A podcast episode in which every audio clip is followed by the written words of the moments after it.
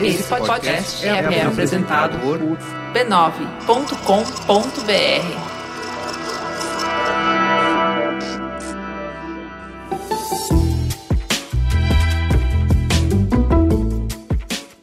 Mamileiros e mamiletes, bem-vindos ao Mamilos, nosso espaço de encontro para explorar visões, argumentos e vivências diferentes dos nossos. Eu sou a Juva Lauer e esse é o último programa da primeira temporada de 2018. Em julho, como acontece todos os anos, a gente tira férias junto com as crianças. Aproveitamos o tempo para respirar e dessa vez a gente vai colocar mais dois projetos novos na rua. Em agosto a gente volta e eu conto tudo para vocês. Antes, como diria Carlos Merigo, Mamilos está em busca de marcas para patrocinar essa segunda temporada. Se a sua empresa tem interesse em conversar com esse público apaixonado, escreve pra gente mamilos@b9.com.br. Teta, senta que lá vem polêmica.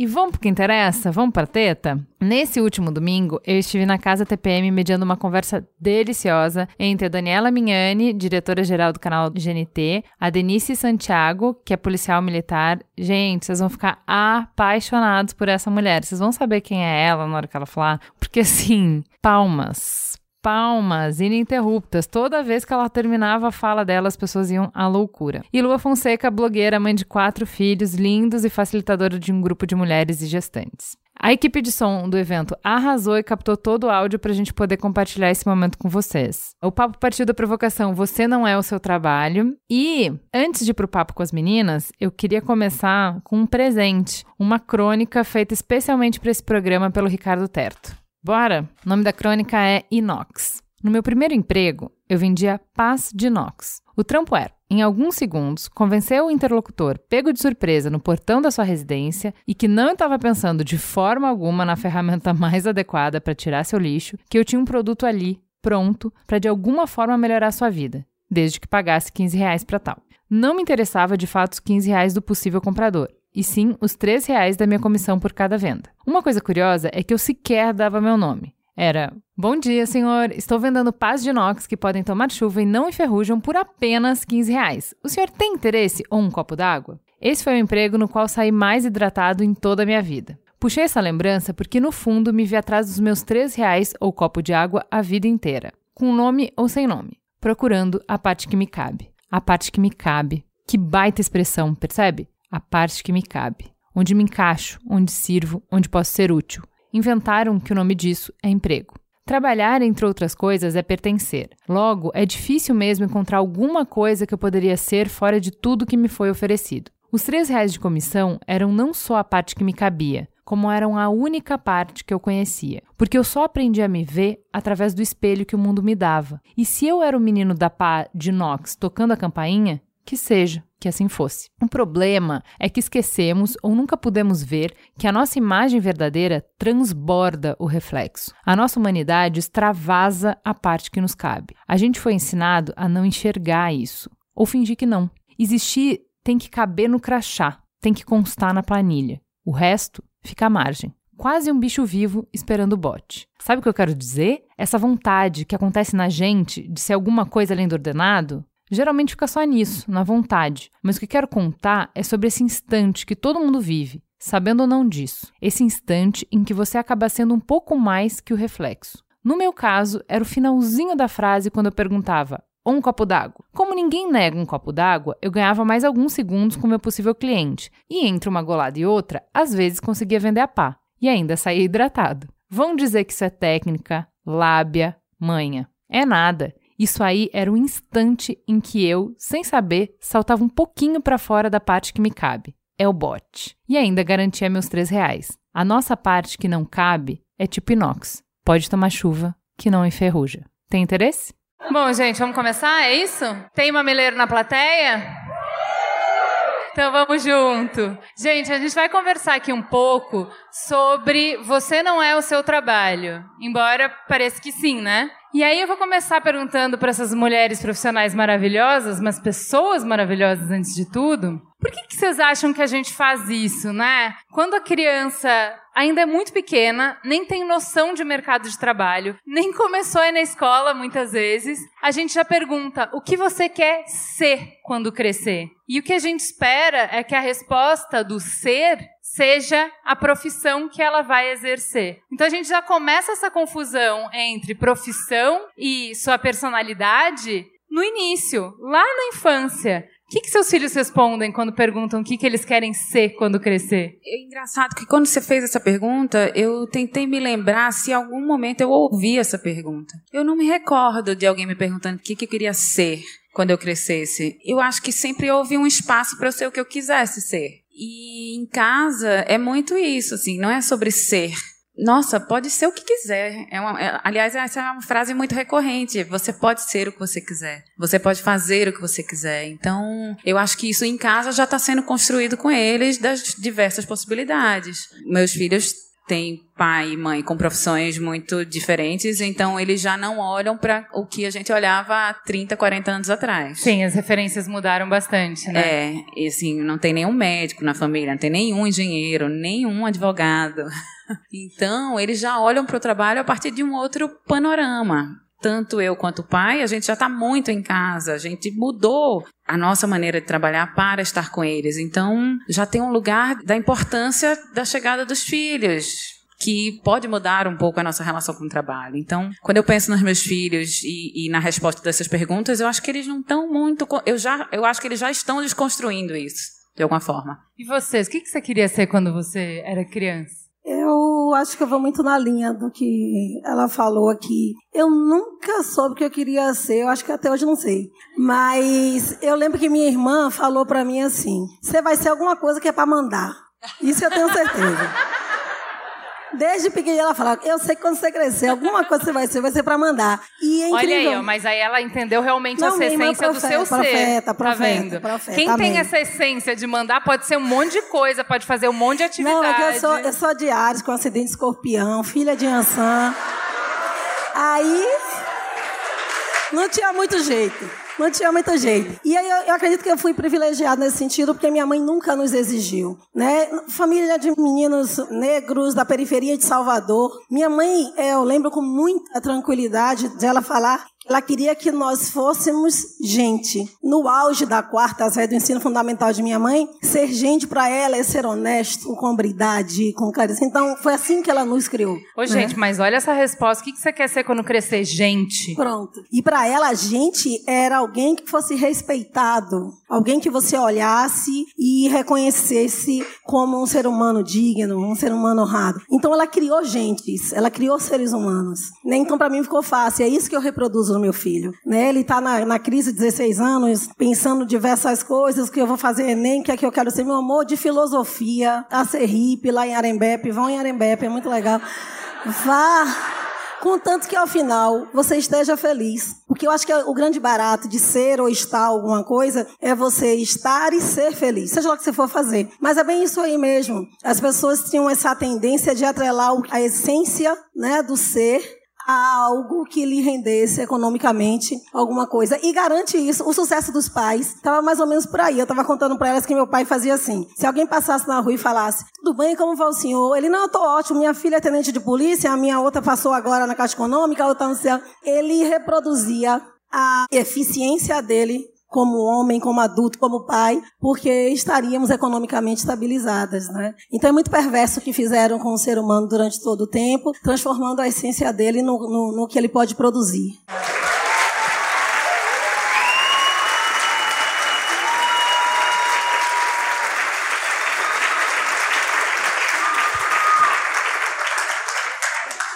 Mas você acha que, assim, é uma redução de quem a gente é, né? É uma etiqueta, mas ao mesmo tempo é um atalho também, né? Porque quando a gente está falando de um quadro comum de significados, né? Então, quando eu falo que eu sou mãe, você já sabe algumas vivências que eu passei. Quando eu falo que eu sou publicitária, você já imagina determinadas coisas. Então, é um atalho. A gente gosta de pegar atalhos, né? Para facilitar a comunicação.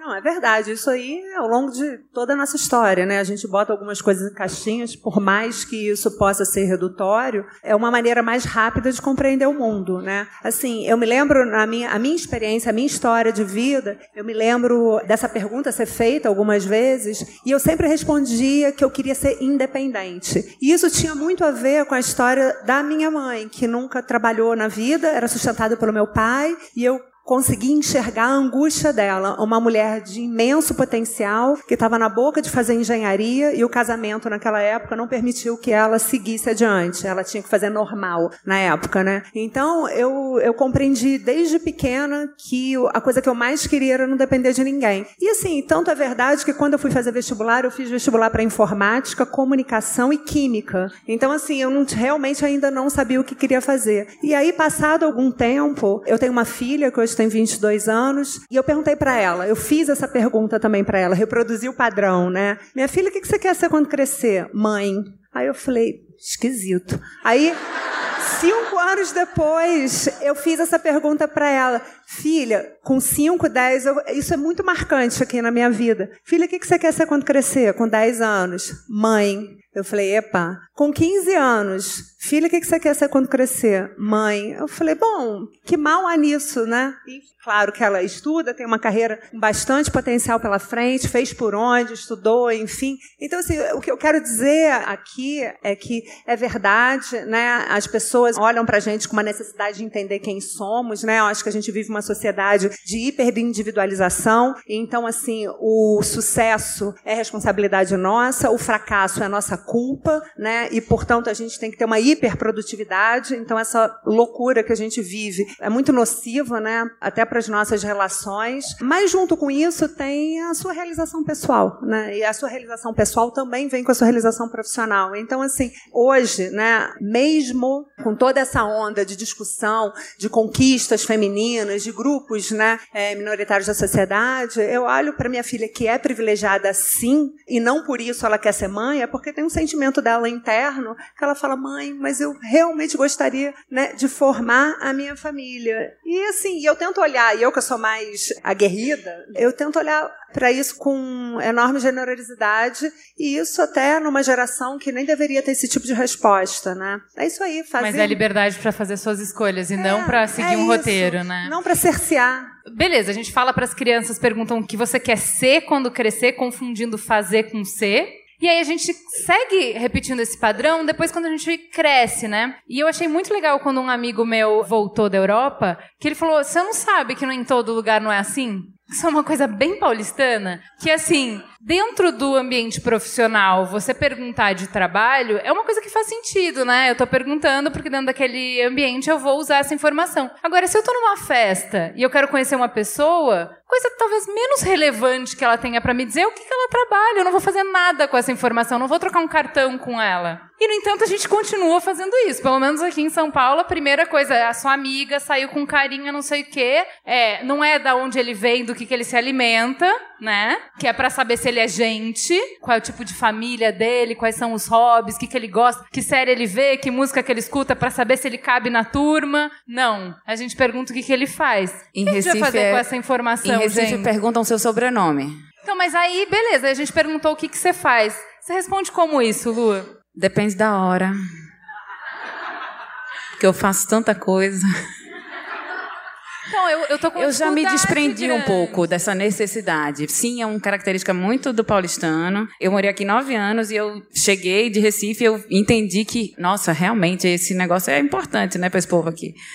E, e eu passei a responder, né? E aí tem uma, uma loucura que vai dando, assim, que você quer ascender profissionalmente. Eu era da comunicação, era de agência. E quando eu cheguei a trabalhar numa agência de publicidade grande, tinha um status. E eu, nesse momento, orando da escola até a agência, porque eu só ia ver o moleque à noite. E eu disse, velho, que se dane onde eu trabalho.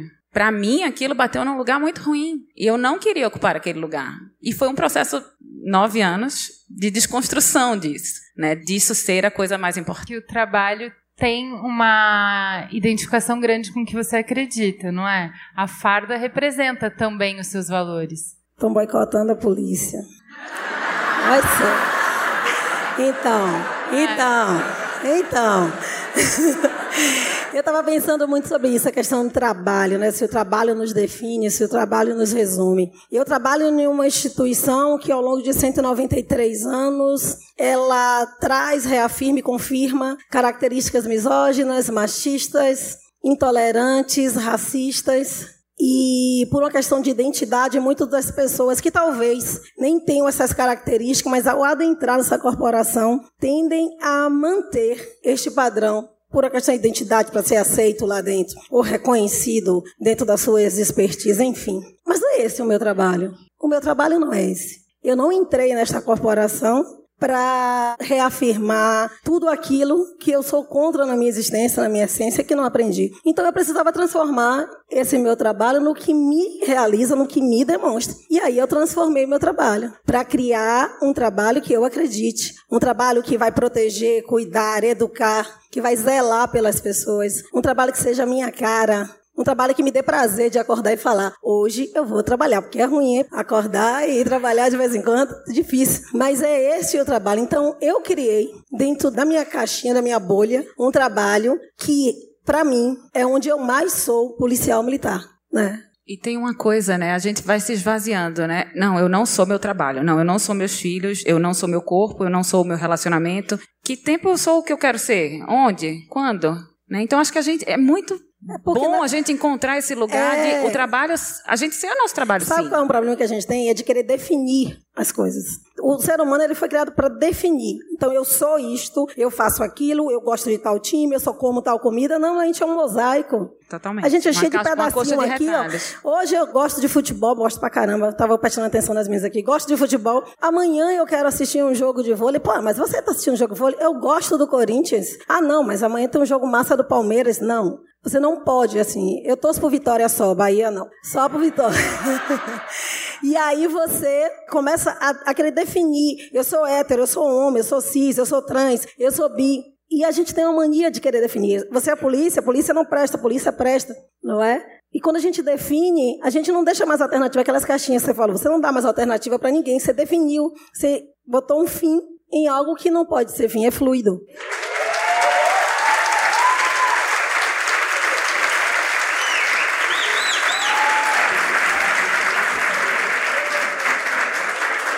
O trabalho já te ajudou a se expressar? Você já sentiu em alguns momentos que o trabalho era assim também uma parte importante de quem você era? É, eu assim, assim como a Denise falou dentro do campo dela, eu tentei transformar o meu trabalho em algo que eu pudesse levar mais impacto, trazer mais impacto na sociedade. Então eu poderia estar hoje no trabalho que eu estou, dentro do canal GNT, por exemplo, né, fazendo meu trabalho de programação, produção, enfim. Eu e a nossa equipe lá, a gente olhou para aquilo ele falou: Poxa, já que a gente tem o privilégio de estar num lugar de liderança, como é que a gente amplia o nosso trabalho? Ninguém pediu para a gente para jogar luz sobre os novos comportamentos da sociedade. Então, quando a gente coloca uma série como Liberdade de Gênero no Ar, Amores Livres, em 2011 a gente coloca Família Família, quando a gente coloca uma série como Compulsão, enfim, e um monte de outras que a gente vai colocar agora no segundo semestre, Quebrando o Tabu. Ninguém pediu para a gente fazer isso, mas a gente tem a consciência consciência de que a gente precisa jogar luz sobre novos comportamentos para gerar reflexão e ampliar a tolerância, né? E isso é o olhar que a gente tem de, bom, a gente está aqui dentro desse universo, a gente tem um grupo restrito de alcance. Como é que a gente transforma esse grupo né, restrito de alcance, que é a nossa audiência, e multiplicadores na sociedade, né, já que a gente não pode alcançar a todos. E isso é um papel, acho que tem muito, é uma questão de foro íntimo, né? Você pode passar pelo seu papel de liderança e não se atentar para esse tipo de coisa, ou poder para fazer isso. Então, o trabalho me define, me define, me define como profissional e me define como pessoa também, porque parte disso, parte do que eu penso e encaro a vida, também está dentro do meu trabalho. Então, mas aí é legal, né? Porque quando a gente consegue, enfim, se expressar através do trabalho, quando a gente consegue encontrar a nossa independência no trabalho, quando a gente consegue encontrar o sentido, o propósito no trabalho, quando a gente consegue construir com o nosso trabalho o mundo que a gente queria viver, é muito fácil, é um passinho pra gente entrar de uma relação de amor para uma relação de paixão, um relacionamento mezzo-abusivo, em que a gente entrega tudo pro trabalho. E toda a nossa vida é o trabalho. E se o trabalho não tá bem, a gente não tá bem. E aí, como é que vocês já lidaram durante a carreira de vocês com momentos em que vocês tiveram que parar e falar assim, tá legal, mas tá demais? Eu acho que é importante a gente se questionar o que, que nos abastece. Né? O trabalho nos abastece, nos abastece. O que mais? Né? Quando a gente se vê nessa relação abusiva com o trabalho, vai muito disso. Assim, você coloca todas as expectativas ali. E aí você deixa de olhar para tantas outras coisas que acontecem que são importantes na sua vida. Então, eu penso que é importante entender a gente o tempo inteiro como essa coxa, né? De retalhos que você falou, esse mosaico. O trabalho ainda é importante, é importante. Uma dimensão só. Mas é uma dimensão.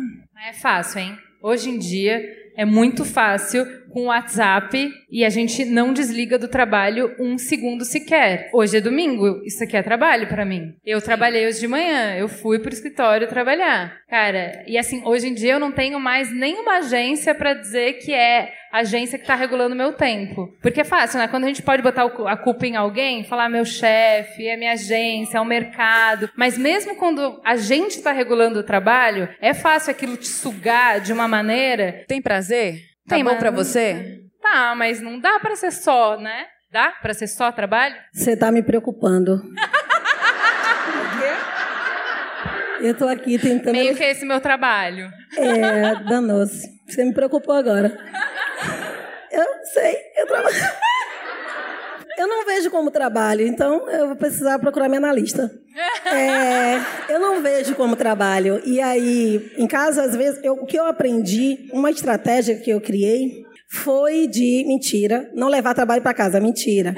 Mas quando eu chego em casa, eu me desvencilho dos símbolos, dos significantes do meu trabalho para que eu possa estar com meu marido, para que eu possa estar com meu filho, para que eu possa sentir, sentar em casa e fazer absolutamente nada. Mas quando você trabalha com essa relação de prazer, de satisfação, né, você não consegue nem enxergar o relacionamento abusivo. Eu sou vítima de violência.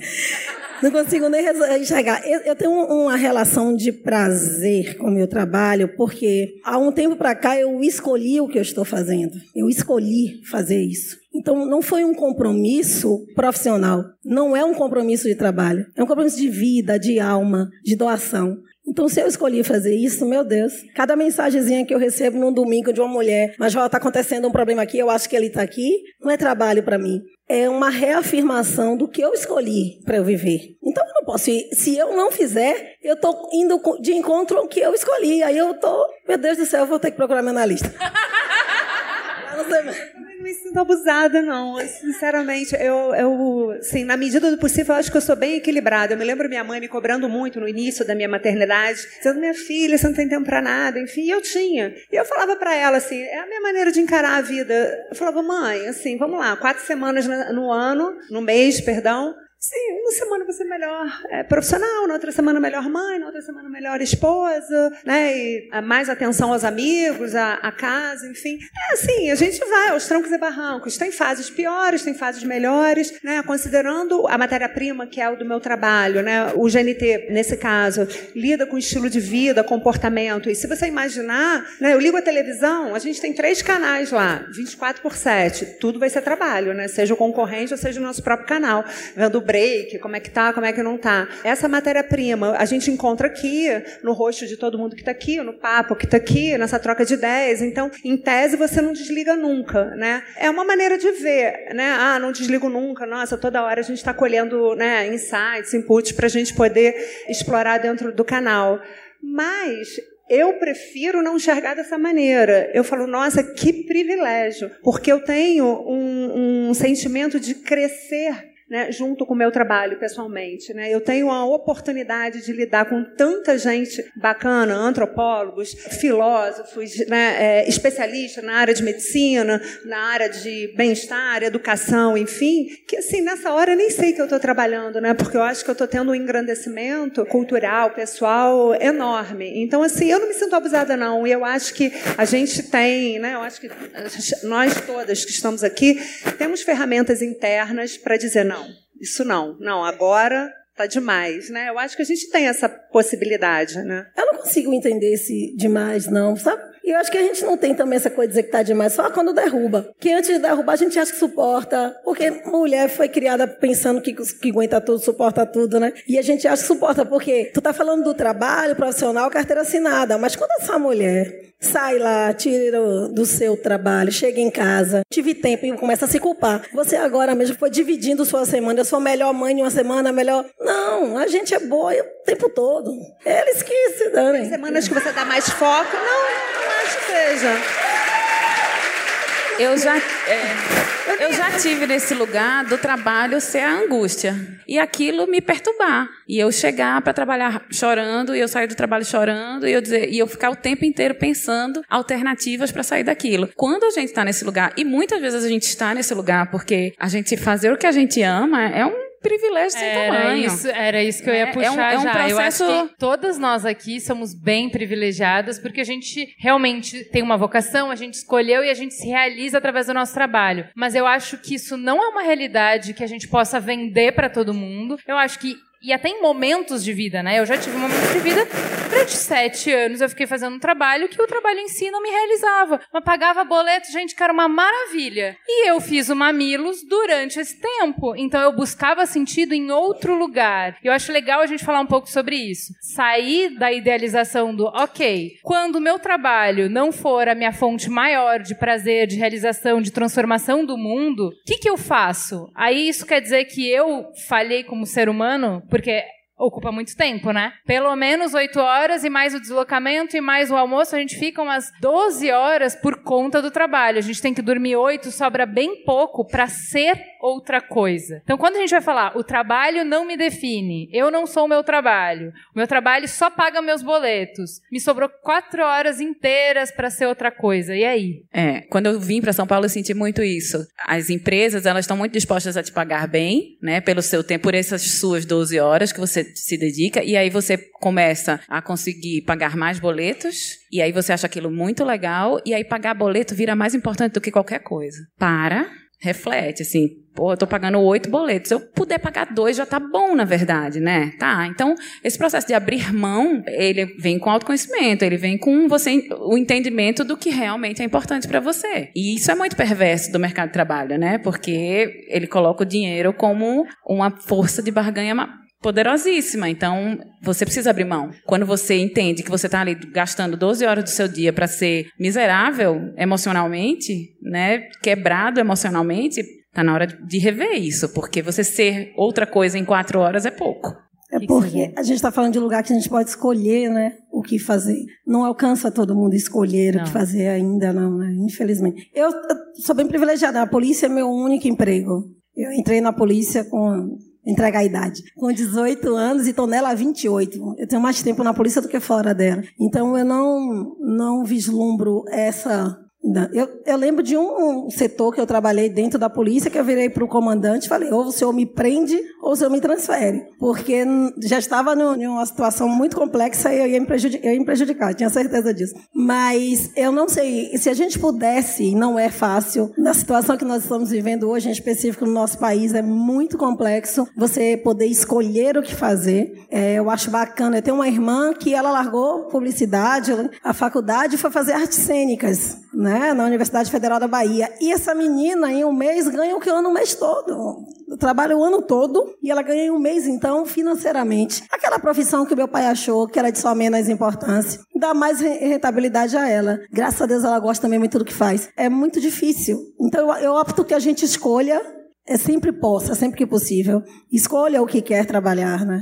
Onde quer trabalhar, ou se não puder, Mas construa. quando não dá, tem que, a vida tem que poder fazer sentido. É, é- é essa a minha provocação, entendeu? A gente tá com um desemprego galopante. E aí, assim, se você tá com um emprego que é um, sei lá, olha, eu preciso desse emprego para pagar minha faculdade, essa minha faculdade é o que eu quero fazer. Mas até lá são quatro anos que eu vou fazer um trabalho que não é exatamente o que eu gosto. Isso não pode diminuir a sua vida, isso não pode diminuir quem você é. Nesse sentido que eu acho importante a provocação de você não é o seu trabalho. Cara, o seu trabalho é o que você faz para pagar os seus boletos. O seu trabalho é o que você faz Para alcançar pra- um objetivo. para alcançar um objetivo. E tudo bem. E aí você é outras coisas. Eu acho que a grande questão disso é que você vai trabalhar para pagar a sua faculdade. E aí é essa relação com o dinheiro que eu, que eu mencionei, que vai ficando perversa, porque depois de quatro anos ganhando isso, te oferecem a possibilidade de ganhar um pouco mais, e aí você, poxa, mais quatro anos, porque aí eu junto mais um pouquinho e eu compro um apartamento. E aí, poxa, eu comprei um apartamento, mas agora eu queria fazer aquela viagem. E aí você vai, quando você vê, passaram 25 anos da sua vida de você empurrando uma, decisão de transformação, de mudança, por conta de uma relação com o dinheiro. Então, o que, que é importante? O que, que dá para priorizar? É a faculdade? Pô, vou trabalhar aqui e vou pagar a faculdade. Quando isso terminar, não adianta, eu vou romper, porque senão eu só vou ser quem eu quero ser e quem eu posso ser durante quatro horas, porque durante 12 eu estou sendo outra coisa. Não sei, eu acho que a gente tem uma discussão aqui um pouco elitizada em relação a isso. A gente tem aí um universo de jovens gigantesco que não consegue entrar no mercado de trabalho. Né? A gente tem uma reconfiguração do mercado de trabalho, né? onde os empregos plenos vão diminuir, não vão deixar de existir, mas vão, vão diminuir. Né? A gente tem um conceito de carreira hoje completamente diferente do que a gente tem, teve há pouco tempo. Né? A gente precisa ter na nossa vida um portfólio de carreiras, porque a nossa vida profissional encontra com a revolução da longevidade. Então, o que faremos com 80 anos, com 70 anos, 80 anos? E, de uma certa maneira, maneira, somos todas aqui pessoas que estudamos e, portanto, temos um pouco mais de escolhas na vida, né? Então, assim, eu acho que olhando para essas novas gerações e para o contexto de hoje, eu acho que a discussão é outra, entendeu? Não é, é, ah, a gente sai de um emprego, ganha mais no outro, que ganha mais no outro, que ganha mais no outro. A vida dos brasileiros é assim, e sempre foi, né? Quem é média, né? É, e quem está lá, eu tenho um porteiro lá no, no meu prédio que assim Trabalha dia e noite, trabalha dia e noite, é um jovem, que ele falou a coisa que eu mais quero na vida é entrar numa faculdade, né? E a vida dele é assim, e é a grande parte do, dos brasileiros. Então, assim, é, a vida profissional nos define sim, é verdade. Eu acho que em qualquer lugar do mundo, você estava falando sobre São Paulo, você bota o pé em Los Angeles, a primeira pergunta que te fazem, qual é o teu projeto? Primeira pergunta que te fazem. Então tem isso no mundo inteiro, entendeu? Não é, não é uma questão só de São Paulo, ou alguns poucos lugares no mundo. Mas eu acho que a discussão é outra em relação à carreira. É, e aí a gente encontra um, um, contexto muito diferente hoje em dia,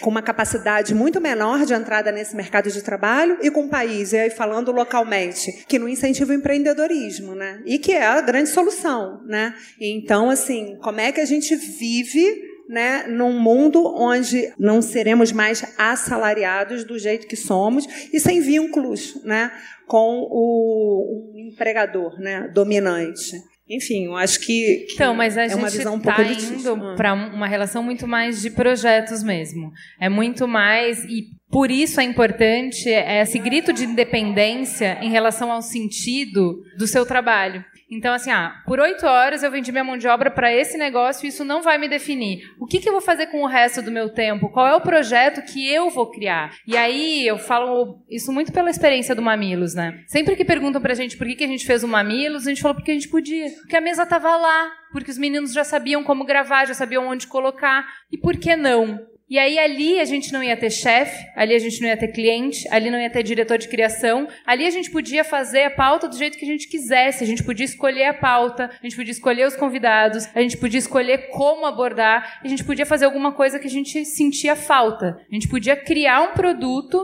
a gente podia criar uma comunicação que a gente não via no mundo. Entendeu? Então, eu acho que essa necessidade de sentido a gente pode deixar de terceirizar. Entende? Nem todo mundo vai conseguir ter um trabalho de oito horas e que garanta renda que te dê sentido, que transforme o mundo, que te realize como pessoa. Mas todo mundo pode ter o seu projeto. E qual seja esse projeto? Que pode ser o esporte, como as meninas estavam falando antes, pode ser comunicação, pode ser um produto, pode ser o que for. O que eu quero dizer é, você não é o seu trabalho é o suficiente para dizer que o que paga as suas contas não encerra o seu mundo, né? Você tem outras possibilidades. Até porque a gente vai para a próxima etapa da vida, que é quando você falhar profissionalmente, isso não quer dizer, como seu pai estava falando, né, que a definição da vida dele é o sucesso profissional das filhas. Quando você passar por um período de crise e falhar profissionalmente, isso não é uma falha como ser humano, isso não pode ser uma falha como pessoa. Que você fique, porque ficou sem crachá, você fique sem identidade. Então a gente tem uma leva de pessoas que está saindo em demissões de massa. Não foi o trabalho delas, a, o mau trabalho, o mau desempenho delas que provocou elas perderem a posição que elas têm. Mas se de repente antes elas tinham não só uma profissão, mas um logo bonito para acoplar atrás do nome, agora elas estão desprovidas de tudo. E aí elas se sentem mesmo desnudas diante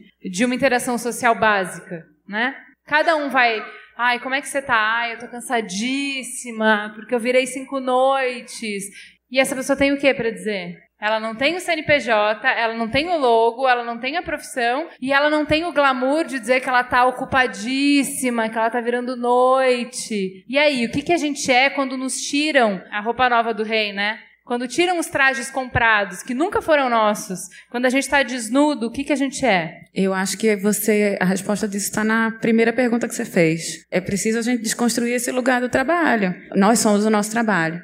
Então, quando vem essa avalanche, essa mudança de perspectiva, de que a gente não tem mais um crachá, que a gente não tem mais uma corporação ali por trás da gente, e a gente se vê sem ser quem a gente era, né? Porque a gente é o trabalho. Então, vem esse vazio. Então, eu acho que é preciso voltar na nossa relação, em como a gente constrói a nossa relação com o trabalho. E acho que estamos vivendo isso, esse momento dessa revisão da nossa relação com o trabalho, da gente se descolar, de não se sentir o trabalho. Estamos vivendo, estamos vivendo esse processo. E eu acho que para as próximas gerações, assim, parar de repetir esse, essa pergunta, ajudar as crianças a pensarem que elas podem ser, primeiro, elas não terão as mesmas carreiras, né? Os trabalhos estão mudando, e aí tem que ter uma mudança social da relação com a escola, porque a escola continua falando de Enem, continua falando de vestibular. Então tem uma transformação aí que vai vir, que precisa vir, para que a gente não se sinta o nosso trabalho. Duas coisas que você disse aí me levaram a pensar. Da mesma forma que nós fomos milenarmente educados para pensar que o trabalho nos definia, nós estamos tentando desconstruir ou ressignificar essas definições. Só que eu não sei se a formação cultural brasileira que só trabalha nos polos. O brasileiro trabalha no polo, ou é ou não é. E aí, se a gente não tomar cuidado também com os jovens, vai ficar muito tranquilo para a parte do não é, também não entender a relação que ele tem que ter com o trabalho, com fazer. Outro dia eu vi uma expressão nova que é assim: os jovens nem nem, que nem, nem trabalham nem estudam. É isso, né? Estão nesse é, polo aí, né? Pois é. Nós temos essa mania, né? De, de, de ou isto ou aquilo.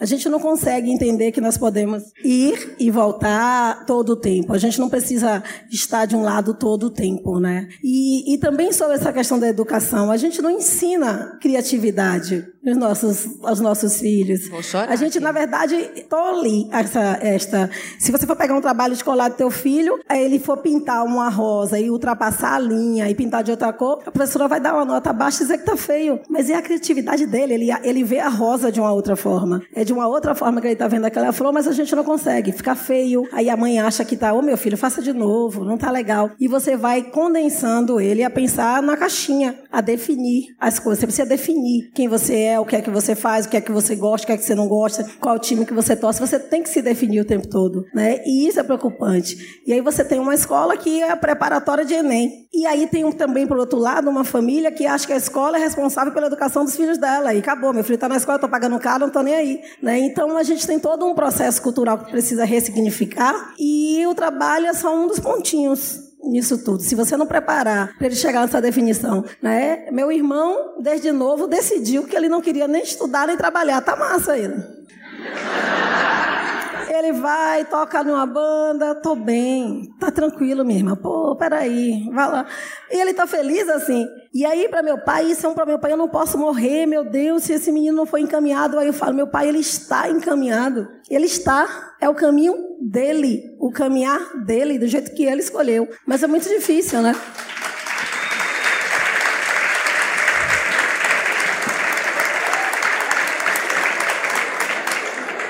Que eu acho, assim, também? Eu acho que é uma outra, outra perspectiva. Tem um, um movimento que tem surgido cada vez mais no mundo inteiro. Eu vou falar o termo em inglês, mas assim, é o loser culture. A gente tem que abraçar cada vez mais essa. É porque falando em português parece é, fracasso, derrota, né? Mas assim, essa cultura do perdedor, né? Que não é exatamente o que significa o loser culture. Porque a gente vive num, numa geração, no, no tempo, de tanto exibicionismo, né? De tanto sucesso. Não por acaso a gente nunca teve índices tão grandes de suicídio entre jovens, entre pessoas de 40 anos, 50 anos e por aí vai, né? Vide há duas semanas, né? A gente ter a Kate Spade e Anthony Bourdain. Mas enfim, e fora as escolas, a, a escola aqui em São Paulo, enfim, que a gente tem que começar a trabalhar melhor esse, perdão novamente pelo termo, esse loser culture, entendeu? A gente tem que compartilhar que ah, a gente perdeu o emprego, ou a gente não conseguiu aquilo que a gente queria, ou a gente não passou para a faculdade que a gente quis. Ah, vamos compartilhar também esse sentimento. É ruim, a gente fica triste. Estamos bem com isso também, né?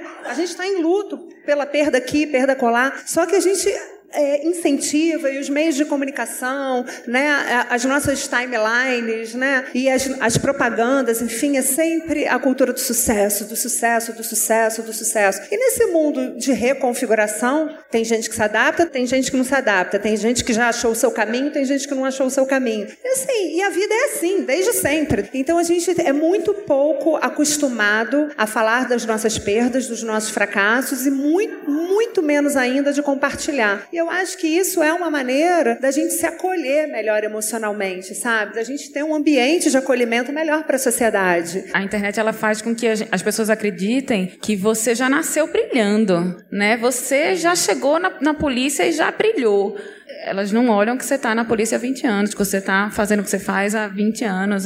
Eu estou num processo de descoberta há 10. Então, a internet cria essa nuance do sucesso também, né? Ah, não, tá maravilhosa. Não, é um processo para todo mundo. Um processo que dá certo, dá errado. Você vai para um departamento bom, você vai para um departamento ruim, né? Você chora, você sofre, você cresce ali dentro. Então, tem, tem que desconstruir também, né? Vamos fazer um exercício assim. Ok, a gente entendeu que o trabalho não nos define, a gente quer fazer novas perguntas, mas mesmo quando a gente não pergunta o que você faz, quando a gente pergunta, me fala de você, é muito mais cômodo você ir para o roteiro, ir para o script e, ao invés de falar de você, que é íntimo, que requer uma elaboração, que requer uma abertura, que requer uma reflexão, é muito mais fácil você se afastar e falar sobre o que você faz. Então, a gente sai daqui entendendo que é importante a gente tirar o trabalho do primeiro lugar e sai todo mundo aqui, doutorado na desconstrução, perguntando das próximas vezes, me fala de você. E aí as pessoas vão responder com: ah, eu sou publicitário, trabalho numa agência massa, estou fazendo uma campanha importantíssima para os rumos do país.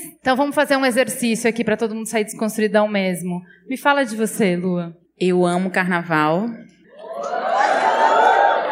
Eu sou mãe de quatro filhos e eu gosto de cuidar das pessoas.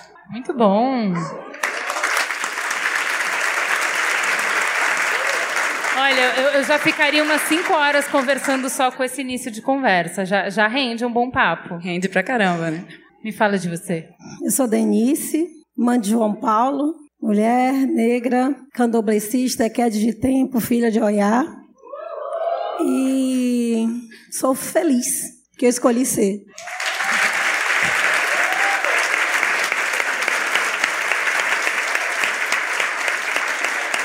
Me fala de você. Mãe de uma filha, casada há 24 anos, fui criada na religião católica e tenho todas as religiões hoje. Gosto de dizer que eu sou livre nesse campo. Sou super introspectiva, embora o meu trabalho me mostre, né, e meu ascendente sagitariano me mostre como uma pessoa extrovertida, mas não sou. E por um privilégio da minha família, desde pequena eu trabalho em obras sociais Fui criada desde pequenininha assim e tenho algumas iniciativas que eu prefiro guardar para mim mesma, mas que me botam em contato o tempo inteiro com a realidade de outras pessoas. Então eu sou muito feliz com a criação que eu tive, com a educação que eu tive com o caminho que eu escolhi.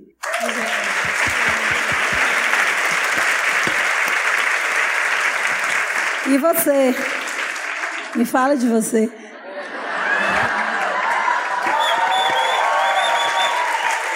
Eu sou a moça das perguntas e não da resposta. Eu sou a Juva Lauer, a primeira filha, e eu acho que isso diz muito. Eu sou uma mulher muito curiosa, que gosto muito de perguntas, não gosto tanto assim de respostas. E eu vim nesse mundo para construir pontes. E agora eu encontrei as ferramentas. Então me segura.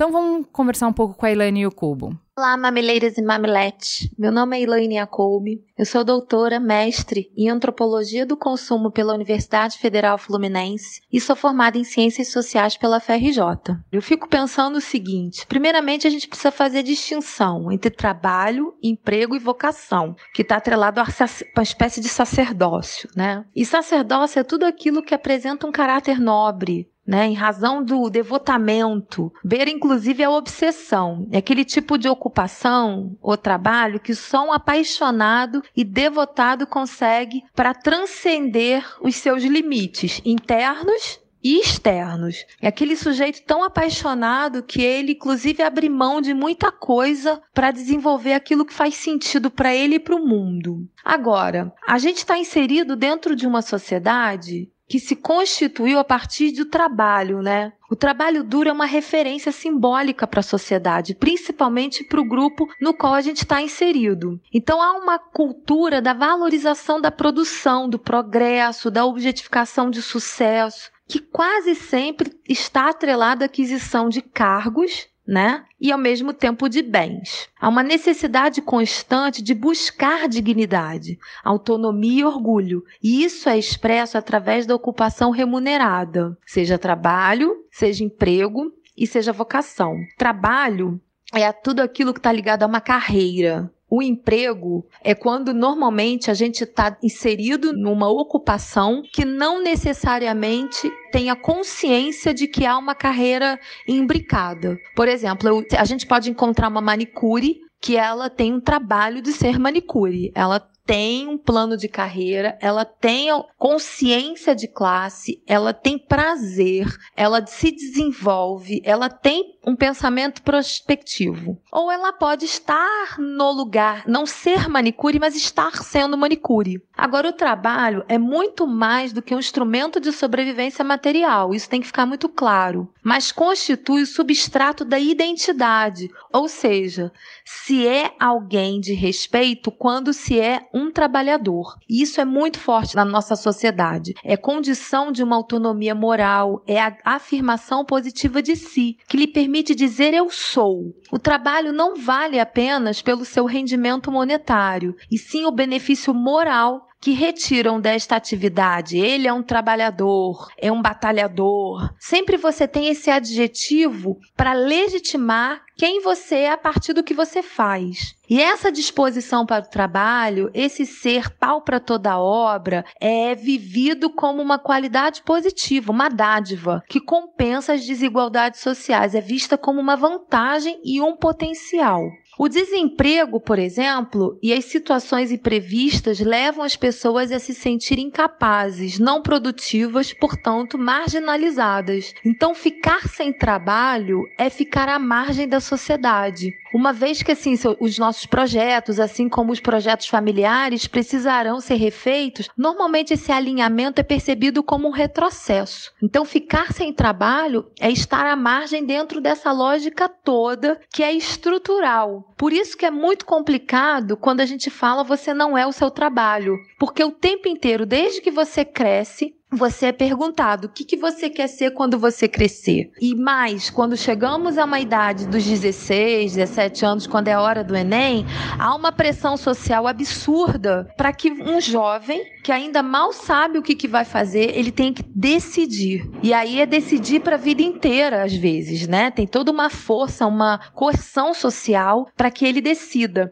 E mais, se ele decide errado, né? Se ele decide muda de ideia, há uma outra pressão de que ele está perdendo tempo e que ele precisa o quanto antes se encontrar. E aí fica a pergunta: você não é o seu trabalho? Será? Como é que a gente divide isso, né? Como separar o trabalho a pessoa física da pessoa jurídica, de ser mãe, de ser pai, de ser o provedor. Então é complicado tratar desse assunto levianamente porque estamos inseridos em uma sociedade que valoriza essa ética do trabalho. Temos carteira de trabalho. Getúlio Vargas entendeu esse valor e o documento da carteira, o documento físico, passou a ser inclusive prova de caráter, honradez, inclusive de que você existe. Somos perguntados sempre o que, que a gente está fazendo, o que nós fazemos. Ninguém assume, por exemplo, Passei 12 horas batendo perna no comércio comprando, mesmo que esse dinheiro gasto seja fruto do trabalho. Isso soaria como algo negativo, impróprio, supérfluo, fútil, mas todos podem dizer e de fato contabilizam quanto tempo trabalharam a mais em um projeto,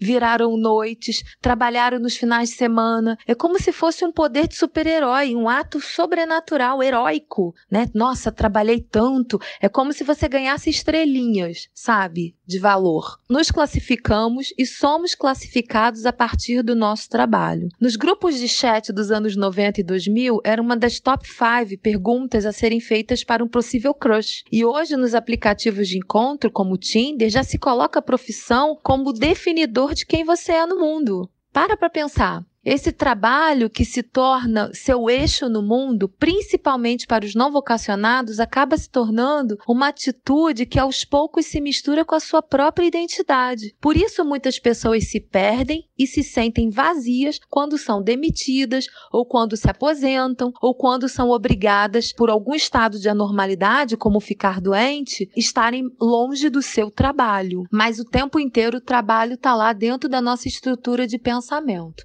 A memória da escassez, o medo da vulnerabilidade. Mas tem uma história que eu adoro, que quando eu fiz meu trabalho de campo numa favela chamada Barreira do Vasco, no Rio de Janeiro, eu cheguei para o meu senhorio e perguntei para eles qual classe social ele era. O nome dele é Andrade. Eu perguntei, Andrade, qual é a sua classe social? E ele me respondeu, média. Perguntei por quê. E ele disse de uma forma brilhante: Porque eu não preciso trabalhar para sobreviver. Veja bem, eu tenho cinco casas na favela. A casa mais barata é a que você me alugou, custa 500 reais. Digamos que eu alugue todas por 500 reais. Eu tenho lá um ganho de 2.500 reais mensais. Eu não pago aluguel. Eu não pago nada que esse dinheiro não possa ser adequado, não possa cumprir. Então eu consigo ter fazer meu churrasquinho no final de semana, tomar o meu latão de cerveja. Eu perguntei: "Mas você trabalha?" Ele para manter a mente ocupada, porque trabalhar faz bem. Cabeça vazia, oficina do diabo. E eu fiquei com esse sentimento na minha cabeça sobre a importância do trabalho mesmo quando a gente não precisa trabalhar. Na verdade, a gente precisa sim. A gente só não pode se definir a partir do nosso trabalho. Vamos conversar agora com com o coach Ale Carneiro. Olá, eu sou Alexandre Carreiro, tenho 47 anos, sou administrador de empresas, trabalho com treinamento há 20 anos, trabalho na área com coaching há mais ou menos 10 anos. O coaching é uma ferramenta muito utilizada hoje em dia pelas empresas, principalmente, para ajudar na liderança, para ajudar as pessoas no seu dia a dia. Ale, você atende pessoas que têm dificuldade de perceber que não são seus cargos, ou suas carreiras, ou suas profissões? Por que, que isso acontece? Quando que é mais comum? Eu estou com uma coach, para se ter uma ideia, nos Estados Unidos, em São Francisco, ela faz coaching comigo via Skype e essa está sendo uma das principais dificuldades dela. Ela foi, que foi uma grande oportunidade profissional para ela. Ela se mudou para São Francisco, Vale do Silício, onde todo mundo tem aquela visão meio poliana de que as coisas lá são sempre fantásticas e ela descobriu que o que ela está fazendo não faz sentido para ela. Então o coach vai entrar para ela nesse momento para descobrir de fato o que faz sentido para ela. Então agora eu vou entrar com essa minha coach para ajudá-las nesse momento. Às vezes não só o cargo que ela está ocupando não faz sentido para ela, como também às vezes a sua carreira. E o que ela está batendo muito comigo é isso: se ela está de fato na carreira certa, se de fato ela está indo para o movimento que ela gostaria de ter, para o lado que a vida está levando ela. E é engraçado porque isso é interessante, que muitas vezes as pessoas vão por causa do salário, é um salário excelente que ela tem lá, Mas mesmo ganhando bem, tendo uma vida que todo mundo pensou, morar nos Estados Unidos, aquela coisa com um monte de oportunidade, o lado de carreira que ela está indo não a está fazendo feliz. Então ela está até disposta a mudar de carreira, mudar de cargo nas outras empresas que estão chamando para conversar, para ganhar um pouco menos, é um cargo às vezes menor, mas que vai fazer mais sentido para sua carreira. Você acha que isso é um problema? Por quê? Isso é muito comum quando as pessoas não têm muito claro objetivos. E isso é muito engraçado, né? Todos nós temos metas dadas pelas empresas, mas muito poucas pessoas têm metas pessoais. Isso parece uma coisa que não faz sentido, mas faz todo sentido. Tanto é que, por exemplo, essa minha coaching nos Estados Unidos, eu estou trabalhando com ela metas pessoais. O que ela quer para os próximos cinco anos dela? Por quê? Porque se ela não tiver claro o que ela quer para os próximos dois, cinco anos, ela não consegue canalizar a energia dela. Fala, não precisa tomar nenhuma decisão radical agora. O que você quer para os seus próximos dois anos? Eu estou desenhando com ela o que ela vai fazer. E aí, sem fazer nenhuma loucura, ela vai começar a guardar dinheiro e começar a perceber quais os skills que ela precisa ter para novo, os novos cargos ou a nova carreira que ela quer redesenhar. Então, ter mais claro aonde você quer chegar, tanto nos papéis pessoais quanto nos papéis profissionais, faz toda a diferença para qualquer pessoa dentro da carreira. Mesmo que você esteja numa carreira que não faça sentido para você agora, só o fato de você saber que vai ficar dois anos, que isso vai ser fundamental para você fazer seu pé de meia, ou você vai poder bancar suas custas durante dois anos, você consegue sair de um modo gradual, gera menos angústia, menos frustração e você consegue colocar a sua energia e seu foco muito melhor. Você sabe que aquele é só por dois anos e tem um sentido para aquilo aquilo. Então você não vai trabalhar com aquele sentimento e falar, nossa, vou fazer de novo esse negócio. Não. Você vai falar assim, não é o que eu quero, mas eu sei que em 2020 eu estou fazendo o que eu quero, do jeito que eu quero, assim, assim, assado. Ou seja, você começa a plantar agora o que você quer colher daqui a dois anos, por exemplo, daqui a cinco anos. Então é isso, gente. Vamos pro farol aceso. Farol aceso.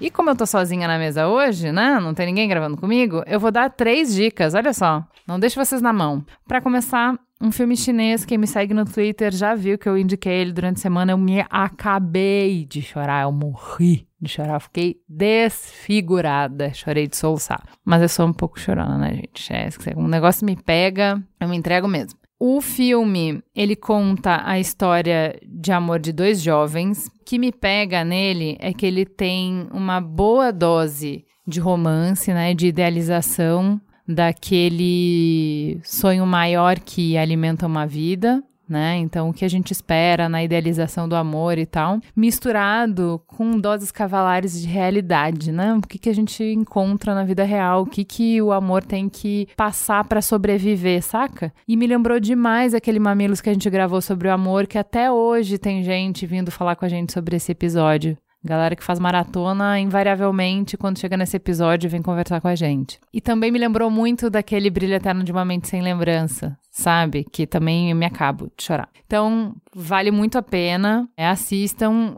Vocês têm visto pelas minhas últimas dicas que eu tô bem na pegada de ver filmes feitos em outros lugares. É, eu entendo que tem limitações, né? Cada vez que alguém conta um conto, é um recorte, é um jeito de contar, é o seu olhar. Mas é muito legal. Eu acho que dentro dessa construção que a gente faz aqui no Mamilos de construir pontes, né? De enxergar que o outro, ele não é o estranho, ele não é o ET, de enxergar a humanidade, o que nos conecta no outro. O cinema é uma maravilhosa forma de fazer isso, né? Então, quando você assiste, ver histórias de um outro povo, do jeito deles de contar a história, do jeito deles de perceber o mundo, você cria as conexões. Ah, eles sofrem pelas mesmas coisas que eu, eles têm os mesmos dramas do que eu. Então, assim, é legal de ver as diferenças, a forma diferente de abordar as coisas, mas é profundamente tocante reafirmar a nossa humanidade, né? Que as coisas mais importantes a gente tem em comum. Então, fica aí o Pérolas no Mar, filme original da Netflix. A segunda dica é a série Anne with an E, não sei como é que fala, Anne com E, que tá na Netflix, é um original da Netflix também. Um monte de gente já tinha me falado para assistir e tal. Uma série que tem poucos episódios, acho que são seis episódios, é pouca coisa, então dá para assistir rapidinho. E é de uma órfã que é adotada por um casal de irmãos. E é muito bonitinho, assim, é bem singelo, porque a menina é, cara, é, é uma ode a alegria de uma criança, né? Do valor de uma criança na sociedade, porque é impressionante a transformação que ela provoca nas pessoas e ela tem essa coisa muito. Hum, ela é uma menina super romântica, super imaginativa, super falante, enfim. Me identifiquei, né? Óbvio, gente. Adorei, achei muito fofinha e a segunda temporada vai ser lançada agora, dia 6 de julho. Então é legal de assistir essa série porque quem for maratonar já vê duas temporadas na sequência. E por fim, a terceira dica não poderia deixar de ser Histórias de Ninar para Garotas Rebeldes. Essa semana foi pro ar o episódio da Maria Callas, lida pela Daniela Mercury. Esse foi o primeiro episódio que não foi gravado aqui no estúdio, porque a Daniela vai sair, já está, né, em turnê pela Europa e pela África, e ela não conseguia uh, estar aqui em São Paulo, e ela gravou no estúdio dela. Ela mandou o bruto pra gente e foi uma delícia escutar ela se identificando com a história em cada parte. Então, isso está sendo um bônus desse projeto que a gente conseguiu pegar narradoras que tenham a ver com as histórias que elas estão narrando. Então, por exemplo, a gente estava um pouco preocupado porque a Daniela ia gravar lá sem direção, né? E ela é música, ela não é atriz, né, para incorporar a história e tal. Então, é legal ter uma direção. E aí, quando a gente recebeu, ela gravou cada parte, cada frase, umas quatro, cinco vezes pelo menos, pra gente ter opção, sabe? E ela fez com uma super seriedade, com uma super entrega. E aí, lá pelas tantas na história da Maria Callas, fala que ela ficava horas ensaiando a mesma frase da música até chegar na perfeição. E ela deu risada de se identificar na mesma situação da personagem. Então, assim, é muito fofo. Eu acho que, assim, quem não sabe dos bastidores não tem noção do quanto as histórias que estão sendo narradas têm a ver com as narradoras, né? Mas eu acho que essa verdade, essa identificação transparece tem um, uma magia aí nessas histórias. Então vale muito a pena escutar a história da Maria Callas, é muito legal e a Daniela Mercury é uma fofa narrando. Escutem e compartilhem. É isso, pessoal. Fica gostada da sensação de mais um programa cheio de boas reflexões para abalar as nossas estruturas. Até a volta.